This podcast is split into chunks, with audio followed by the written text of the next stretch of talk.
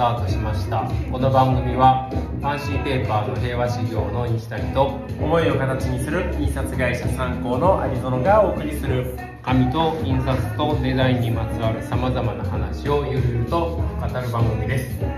寒い寒い。ぼーっとしてしまってるんです、いつもとかじゃなくてえ今日は特に。えいやあんま変わんない本当ですか？西谷さんこの寒い日もはい。コート着ないんですよね。ないんですね。コート。寒くないんでしょ？だって。いやだから今日、うん寒いか寒くないかというとやっぱりちょっと寒かったんですね。ちょっとでしょ？だからこれここでもううんこんなことラジオで言う話じゃないんでしょうけど、うん。その寒いっていうのがまた変なこと言うんですけど、ええ。何なのかがよくいや寒いっていや寒いなとは思うわけじゃないですか、えでも例えば10月からちょっと季節が変わってはい。寒いなっていうのとすごいものすごく寒いって言ってもなんていうのかな。その寒さの度合いのレベルが私よくわからないんですよ、えだって今日ねうんコートを着ずに外に出る出てだって今日ここのねあのうちの会社にも歩いてお越しになったわけじゃないですか。今日一日出てたんだよねほぼ。とてもとてもコートなしで外を歩くなんてことは普通の人間は考えられない。でももし仮に追いはぎにあってコートペンって取り上げられても死ぬわけじゃない。いやもう多分知ると思う。本当にそんな動動けなくてあのガタガタ震えて多分動けなくなる。そんな寒い。の今日すごい寒い。だとしたら今日は大して寒くない。あの手袋をしようかどうかなぐらい。まあ結局面倒くさくてしなかったんですけど。羨ましい寒がりとしては本当に羨ましいいやでも今日はうんあ朝も朝走ったんですけど、はい。まあ寒いっていうか冷たい冷たいなと思いました。だって朝マイナス3度とかでしょ？風ビュービューあでも吹いたし。こんなもんかと思って ぱり人間じゃないわ。この人あれですね先週金曜日そうですね。でしたっけ、はい。神デーナイトって神でないよ久しぶりでしたよね。久しぶりに開催をして、はい。これは、まあ、あの参考で運営しているコーラボという、はい。まあ、クリエイター専用シェアオフィスでやっている、まあ、イベントで、はい。まあ、デジタルの時代にあえて紙の価値を語る夜っていう、まあ、そんなコンセプトであそういうテーマですね、はい。まあ、1回目はね西谷さんにもプレゼンをしていただきましたけれども、はい。まあ、今考えるとあれがラジオの出発点だったのかもしれないななんていうのかもしれない。ちょっと思うんですけど、まあ、今回は、えっと、コニカミノルタさんと、まあ、共同で実施をして、はい。えっと、コニカさんコニカミノルタさんが、えっと、これからリリースされる EX 完成というシステムがあるんですけど、これがデザインを、えー脳科学の知見に基づいて、まあ、スコア化していく。数字ね。数値化していく。点数。うん、点数化していく。視認性の良さとかはい。読みやすさだとかどんな印象を与えるかとか、はい。まあ、そういう分析ができるツールで、うん。まあ、結構面白かったですね、まあ面白かったです。し、私はやっぱりその使いどころがどこなんだろうっていう話を先ほどもしてたら、そうですね。まあ結局私はよくそのデザインで数値化を必要としないような、うん。まあ、恵まれたところに今までいたんでしょうけど、まあ、これからもしかしたらそういうのが必要になってくる、うん。まあ、時代というか時期になってるのかもしれないですね。そうですね、まあ、なんかそんなことを感じる。まあ、今日も全く無縁のテーマじゃないですよね、はい。デザインとかねっていうところと、まあ、あのこの前のイベントっていうのも、はい。まあ、ちょっと関わってるような話ですけどね。ということでテーマは、まあでもこれシビアなデリケートな話ですよね。デリケートな話ですね。デザインとお金っていうことで、はい。まあいわゆるデザイン費とか、はい。ディレクション費とかはい。の話なので、ちょっとこれうん。デリケートですね。うん、なんですけどまあこれ私はデザインをどちらかというとお願いする何々さんデザインちょっとお願いしますっていう時に、はい。デザインディレクションっていうことを、まあ、通るわけですし、はい。まあ、聞かれてる方の中にはもちろんデザインとしてこう受ける側デザインを受けてデザインを提示するって方もいらっしゃるからこれ全く違う方向の話ですけどね。うんうん、なんですけどどこから話しましょうかね。どうですね。まああのーこれ私が昔聞いた話なんで、はい。はい。あのまあ、ちょっとこうワイドショー的な話ですけど、はい。まあ、名前はちょっと出せないんですけどね、あのご本人が自分でおっしゃってたんですけど、え確かバブルの時代とかの話なんですけどね、ロゴロゴ？会社のロゴとかロゴマークっていうのあるじゃないですか。そういうのを依頼を受けてなんかまあなんかちょっとある時飲んでる時かな？パッとひらめいて、うん。それで1000万台だよみたいないい時代だな。うん。うん。まあ多分皆さんも知ってるマークなんですけどね、はい。ロゴなんですけど、はい。まあ、そういう話もあれば、えこれはまたあのいいとか悪いとかじゃないんですけども、うん。こういう時代なんでしょうけど、あのなんだ Google とかでねえはい。ロゴプラン。うん。例えばロゴおしゃれとかで検索すると、ロゴ作りますよっていううんサイトがままあ出てきますね。出てきて。クラウドワークス的なものとかね。あ、まあもちろんあの個人みたいなところで、はい。あのロゴうん。得意なんでいつでも作りますみたいなところもあればさっき言ってたプランの場合、うん。例えばあのなんていうんですかデザインラフっていうんですかうん。あれが1案。うん。これがねなんかまあ言うとちょっとお手軽プラン。はでスタンダードは2案か3案。い そんなのもあるんだ。でデラックスプランっていうのがあって、はい。デラックスプランはなんか5案ぐらい。いや5案出てきてもさ。まあ、で値段がそれでもね、えっと5万8万10万みうたいな、ん。だから結局ロゴ、まあ、デザイン費の話ですから、はい。ロゴをデザインしますって言って、1000万だみたいな、まあ、1000万は極端にしても、まあ、そういう世界と同じロゴを作りますって言って、まあ、私2万でロゴ得意なんで作りますから、さっき言ってた。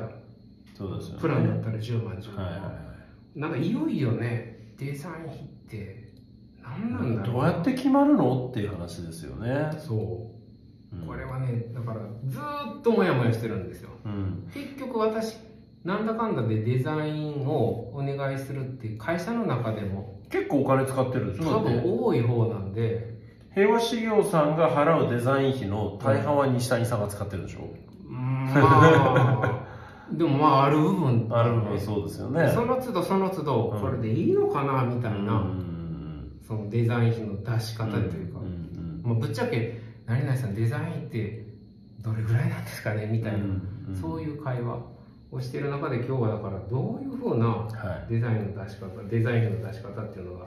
あの逆に、うんえっと書籍出版の世界はなんだかんだよくあの、えっと雑誌とかはページ単価。ありますねページ単価。価これぐらいっていうのはね。そうそうそう、はい。想定の、まあ、ブックデザイはい。ンのデザイン費も、まあ、なんかあるみたいでね。大体この辺りですみたいな。でもねこれもねなんかもうモヤモヤする話ではいここ2 3 0年っていうかもっと前からずっとでこの想定費って変わってないらしくて、おー。え、うん。ってことはその時代より今の方がたくさんのタイトルの本が出てるから。そうですね。ね。出版社さん大変。うん。まあ逆にその分のしわ寄せが印刷代の値下がりになってる？うん。まあね ほぼ一緒って言ったんですけどやっぱちょっと最近は下がり傾向もあるみたいでね。まあそんなんで出版とかはまあまあある程度、はいあの一冊いくらとかページいくらってあるんですけど、いよいよこのブランディングとかディレクションとかグラフィックのデザインってなった時に、いくらなのかっていうのが、うん。10万って言われれば10万でしょうしう、んうん、50万って言われれば50万でしょうし逆もしかりでうん。クライアントがこれえこんなするのみたいな。うん。どこにデザインするのになぜ30万みたいな、そんな話が、まあその最たるものは多分キャッチコピーですよね。まあ、一生そうかもしれない。だって例えばなんだえっ、となんかジブリの作品で「うん。生きろ」ってありましたよね、なんだっけゲド戦記じゃなくて。あったっけ？ちょっと意外とパッと出てこないけど。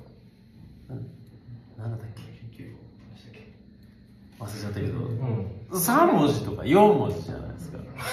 ま あまあね、4文字でいくらなの？みたいな、うん、うんいやまあでも一緒だ。そういう意味じゃ。その、原価となんとかみたいなそうそうそうそうないから、う。んっていうことでね、まあもやもやもやもやしてるんですけども、はそういえばい。うん。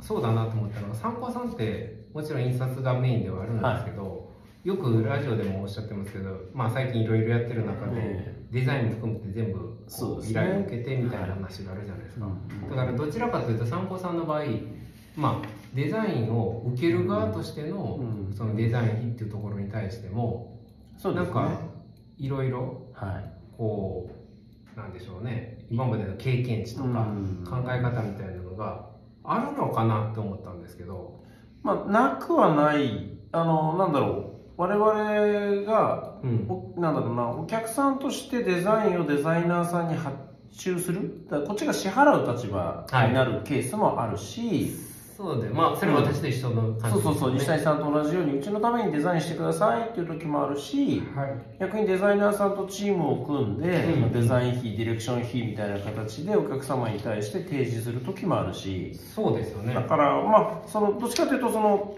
デザイン側に立った時にうん。どうやって価格を決めてるんだろうかっていうことで、まあ、このテーマになった時にね、うん。あえて、えーあもののけ姫なんだ生きろのキャッチコピー、ああそうだ。そうだそうだ、うん、ありがとうすっきりしたこれもしね例えば100万だったら一文字25万だからね。うーん。すごいことですよ。でまあ、そうでまあまあそういうあの価格をどう決めるかっていうことを改めてうん。考えてみたときに、ちょっとこの製造業のはい。価格決定の仕組み考え方みたいなことから、このデザインの問題デザインのデザイン費の問題を考えてみると、うん、一つなんか参考になる考え方になるんじゃないかなってちょっと思ったんですよ。製造業っていうのはいわゆる参考さんが印刷をしている時の値段の出し方とデザイン費がはあの結びつけられるかもしい、れない。じゃないかなってちょっと今思ってて、はいでそもそもその価格を決めるのって、まあ、その経済学経営学的な考え方でいうと、まあ、2つの考え方があると思うんですね。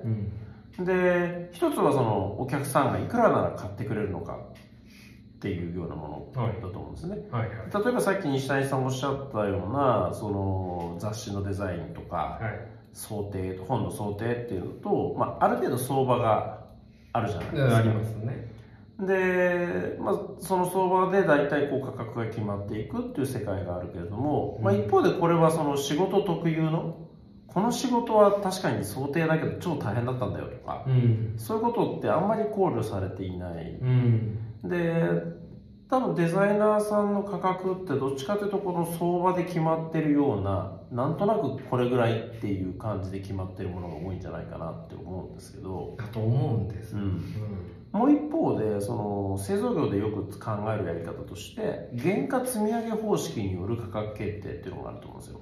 うんっていうのもその製造業、まあ、印刷業をとを捉えてみ見ると、まあ、いろんな設備持っててはい。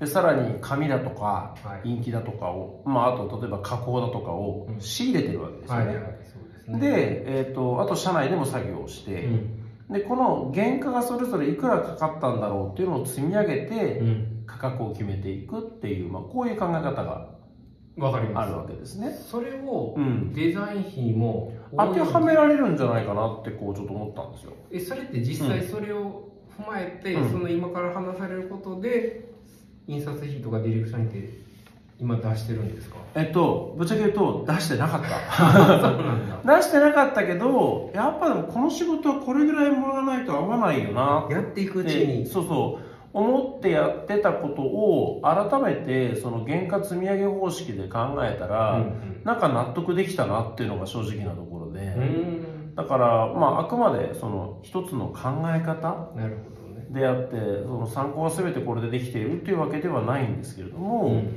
そのまあ原価積み上げなんで原価のかかるものって、うん。まあ、要するにデザインの場合工程はい。どんなステップがあるプロセスがあるかっていうことだと思うんですよ。だから、えっと依頼が来てからそうそうそう出来上がる最終納品されて、うん。っていうところまでか、までを分解していくと多分11個ぐらい工程があるんですよ。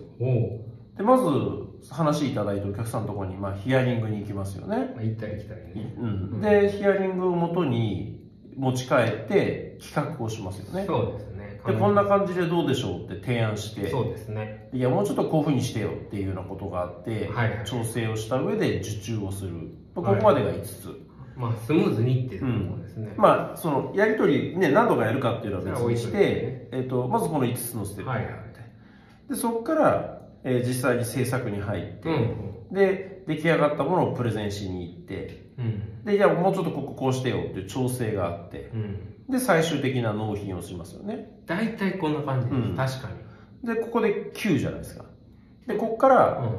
えー請求してうん。請求書をお出しして入金してもらってっていうことで11個の、あそこまで？うん、おおあ納品してじゃない終わりじゃない、うん。あるのかなっていうふうに思っていて、はい。でそれぞれに時間がやっぱかかると思うんですよね、うん。まあ、今言ったように2回3回行かなきゃいけないとか、そういうことで時間がかかってでその時間あたりの原価。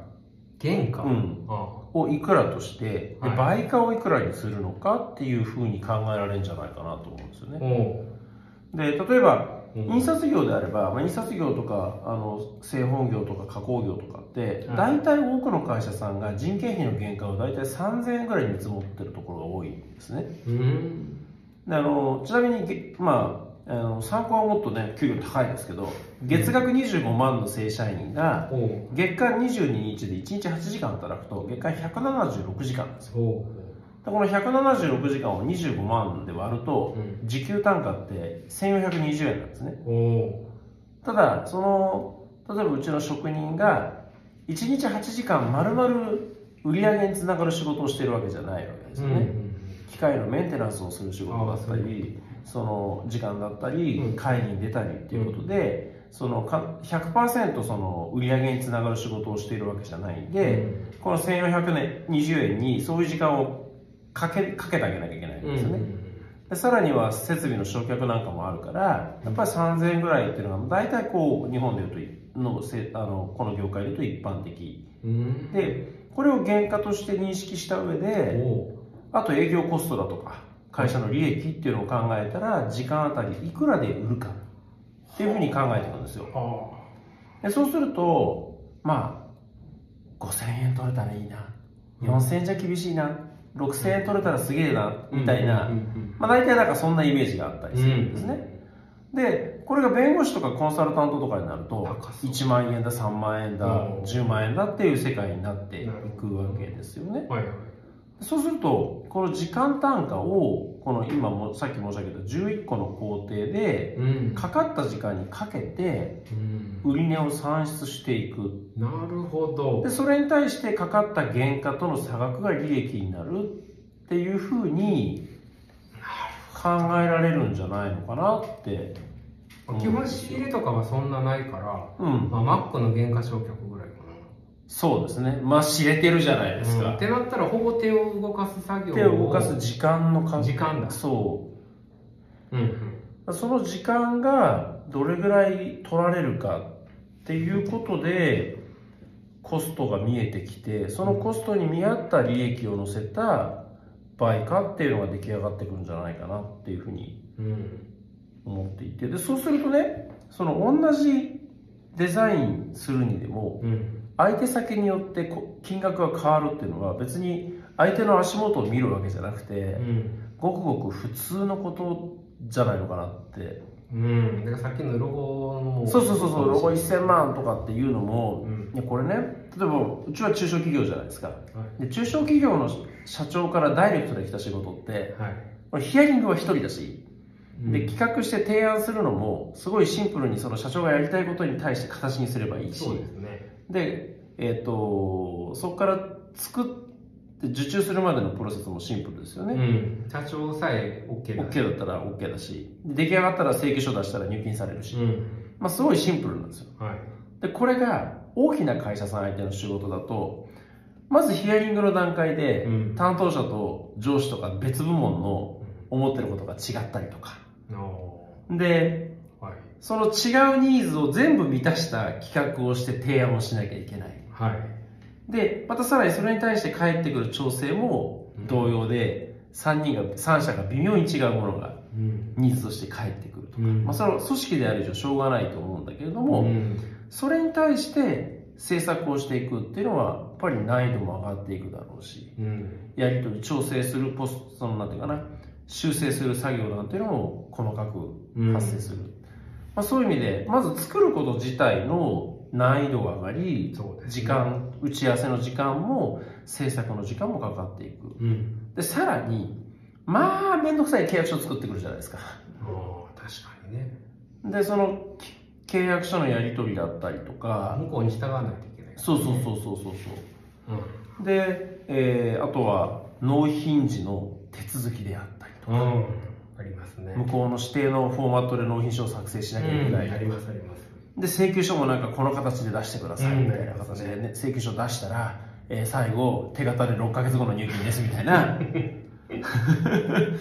まあでもそれが普通なんでしょでまあそれはその会社さんのやり方だから、えー当たりまあそれでやるしかないと思うんだけれども、結果としてそのデザイナーさんはそこにじ、まあ、特にお一人でやられてたらうん時間を拘束されるわけじうゃないですか、ん。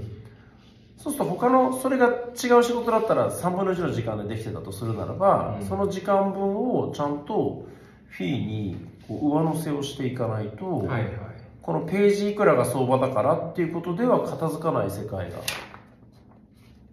どんどん動いていっちゃうんじゃないのかなっていうふうに思うんですよね。あれですか、そこにうんストレスっていうのが入るんですか、さらにね、かけたいところはありますけどね。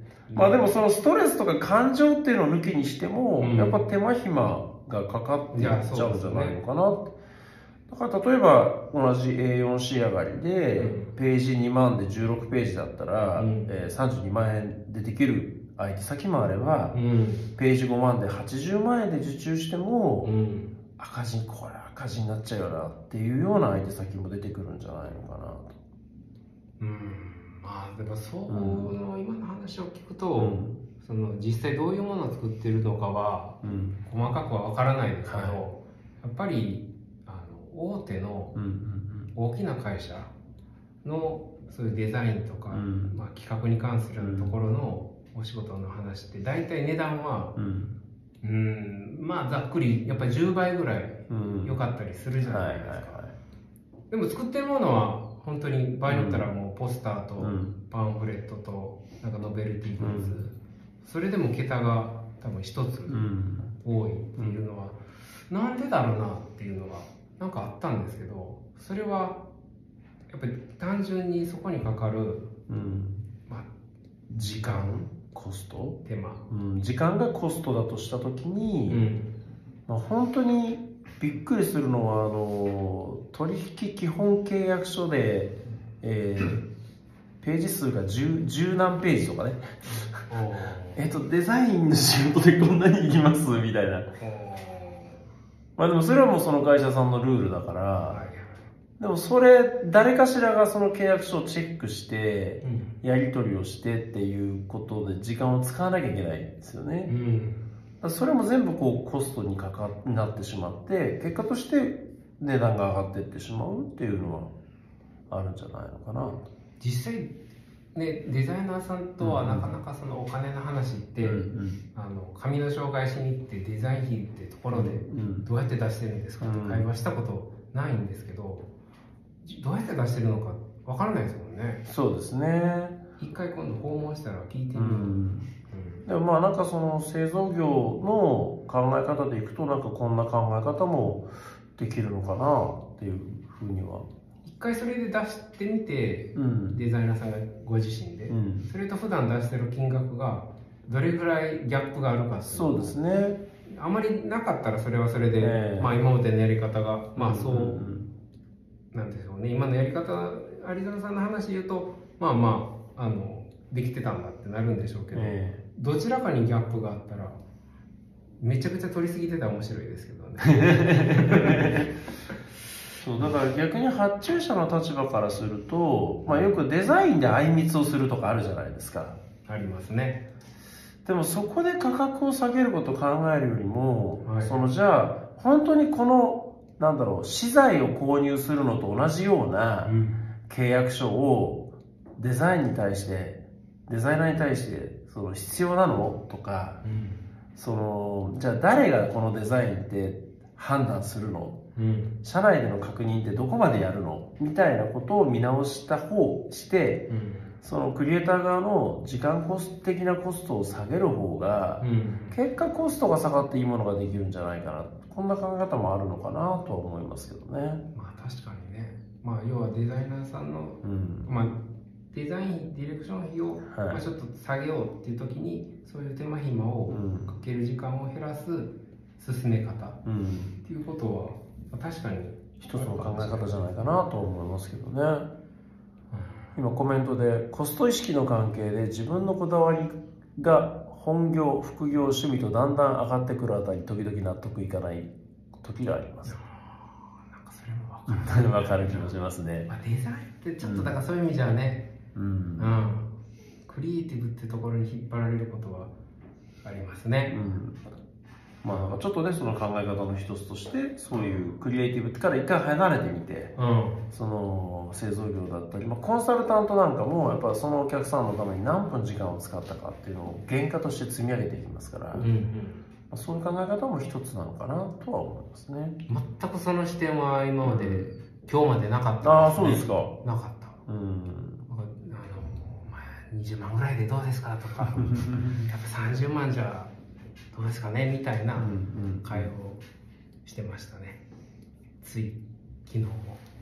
やっぱ制作にかかる時間だけじゃないと思うんですよね、うん、その制作に付随することだったりその制作そのものの難易度を上げてしまうような仕事の仕方だったりとか、うん、そこをこう見直していくことでひょっとするとお互いにとって、うん、そのリーズナブルなやり方になっていくかもしれないですよね。なるほどね、うん。まあでも今日のテーマはやっぱり若干デリケートですよね、まあそうですね、うん。まあ、だってあのねあの経営の神様の稲森さんはその経営12箇条っていうのがあるんですけど、はい、まあ、その中に「ねぎめは経営であると」経営者の仕事だと。いうぐらいにやっぱすごく大事なものとして位置づけているんですよね。うん。だから、まあ、デリケートなものであるけれども、うん、まあ、個人事業主であっても、ね、やっぱ自分の事業をしている以上経営者だから、うん、すごく大事な経営判断だっていうふうにこの価格決定を捉える必要があるんじゃないのかなと。なるほど、うん、今度本当ちょっといろんな人とデザイナーさんと、うん、やってみたいですね、うん、それね。まあほとんどはでも表だって言えないことでしょうね、うん、非公開で。全員なんかこう相手の顔が見えないようなところで、うん、いや本当これはねずっともやもやしてたんで、うん、まあ、これで、まあ、多少確かにこういうあの数値化するっていうのは面白いなっていうふうには思いましたね。はい。うん、ということで今日はデザインとお金というテーマでお話をしました。来週はまだ2月。来週まだ、はい、もう2月か。2月ですね。はい。で来週は来週はですね紙から見たセットとオンデマンド印刷の違い、うん、まあ、デジタル機も含めて、えーと、機械によってどんな違いがあるのか。そうですね、まあ、そんなこと結構やっぱり最近聞かれる紙の質問の一つでもあるので、うん、この辺はまあなるべく最新の情報そうですねお伝えできればなというふうに思っております。はい。ということで本日もお聴きくださりましてありがとうございました。ありがとうございました。この番組はファンシーペーパーの平和仕事にしたいと思いを形にする印刷会社参考のアリゾノがお送りしました。ではまた来週。さようなら。暖房消したら寒いこの部屋。寒いんです。寒くないの？